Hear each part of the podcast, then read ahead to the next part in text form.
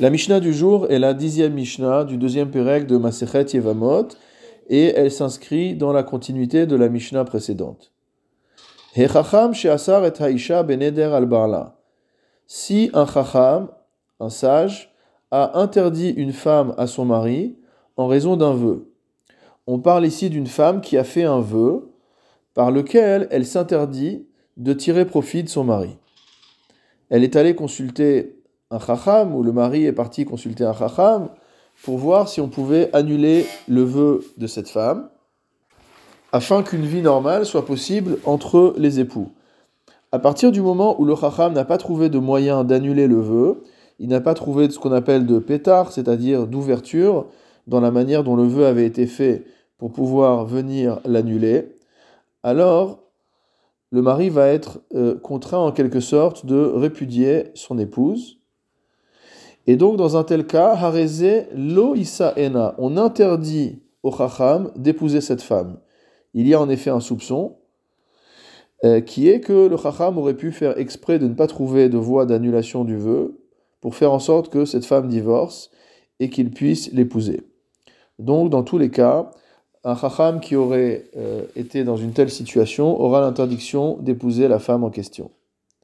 Mais Anna o shechalsa befanav, en revanche, si jamais une femme fait le mi'oun, le mi'oun, il s'agit d'une euh, jeune fille qui était mineure, une ktana, dont le père était décédé, et elle a été mariée en étant mineure par sa mère ou par son frère.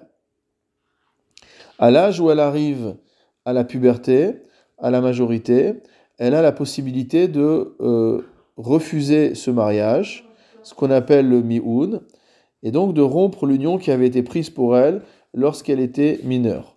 Euh, cette euh, action se fait évidemment devant un bet din. Donc si jamais une femme a fait le mi'oun, ou alors qu'elle a fait la khalitsa devant un chacham, malgré tout, Issa Ena, le chacham aura le droit d'épouser cette femme. Pourquoi a-t-il le droit? Mipne chez din, parce qu'en fait, le chacham fait partie d'un bet din. Le mi'un ou la khalitsa ne se font pas devant un seul dayan, ça se fait devant un bet din, donc au, moins devant trois dayanim. Et donc à partir du moment où on a un bet din qui est euh, réuni, nous n'avons plus de soupçons sur des intentions qui seraient euh, malhonnêtes.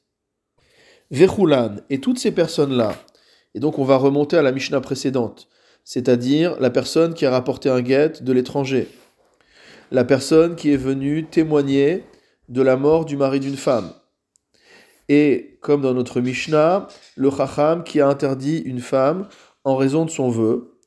Donc ces trois personnes-là, Shiayulahem Nashim, qui étaient mariées au moment où ils ont fait l'action qui a été décrite.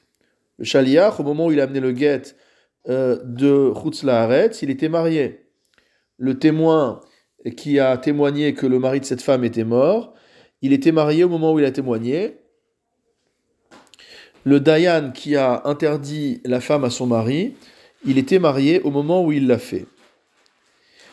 tout et après qu'ils aient fait cela, leur femme est morte. À ce moment-là, Mutarot linase lahem, ces personnes-là auront le droit de se marier avec la femme correspondante. C'est-à-dire qu'à partir du moment où ils étaient mariés, au moment où ils ont fait l'action, on ne va pas les soupçonner d'avoir fait cette action dans l'intention d'épouser cette femme, étant donné que euh, leur propre femme était vivante. Le Tiferet Israël explique que malgré l'autorisation qu'il y a dans la Torah pour la polygamie, donc il n'est pas interdit de prendre une deuxième femme, malgré tout, c'était une pratique qui était relativement rare, et donc on ne va pas aller jusqu'à soupçonner euh, ces personnes d'agir malhonnêtement pour simplement prendre une deuxième épouse. Vechulan, et maintenant toutes ces femmes, c'est-à-dire toutes ces femmes qu'on a euh, considérées comme étant interdites aux hommes en question, c'est-à-dire plutôt les hommes qui avaient l'interdiction de les épouser, puisqu'il y aurait un soupçon, donc le chaliar qui a amené le guet, le témoin qui a témoigné que le mari était mort, le chacham qui a interdit une femme en raison euh, en raison euh, de son éder, de son vœu. Si jamais ces femmes se sont mariées chez Nis ou la elles se sont mariées à d'autres hommes après avoir euh, été disponibles à nouveau au mariage, soit parce qu'elles sont veuves, soit parce qu'elles sont divorcées. Venit Garshu o Shenit. Et après ce second mariage, elles ont divorcé, ou alors elles se sont retrouvées veuves. Mutarot linase lahem, elles ont le droit de se marier avec ces hommes-là. Étant donné qu'entre les deux, il y a eu un autre mariage, il n'y a plus également de soupçons.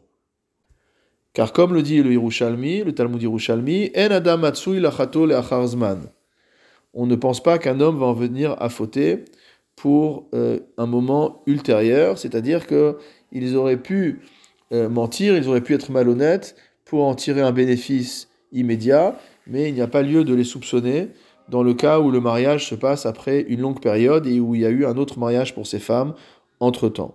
Vechulan, et à nouveau toutes ces femmes dont nous venons de parler, même pendant la période où elles sont interdites à ces hommes-là, donc aux témoins, à celui qui a amené le guet ou au dayan, mutarot livnehen, elles ont le droit de se marier avec les fils de ces hommes, au la ou alors avec leurs frères, sur le même principe, chez En Adam Chote, Lo Mipne Beno, Velo Mipne Achiv, que le Yerushalmi nous dit que, donc, on a déjà appris qu'il ne fautait pas pour euh, pouvoir euh, transgresser ou pour pouvoir profiter ultérieurement, et il ne transgresse pas non plus quand c'est pour quelqu'un d'autre, serait-ce son fils ou son frère. Il n'y a donc pas lieu de soupçonner.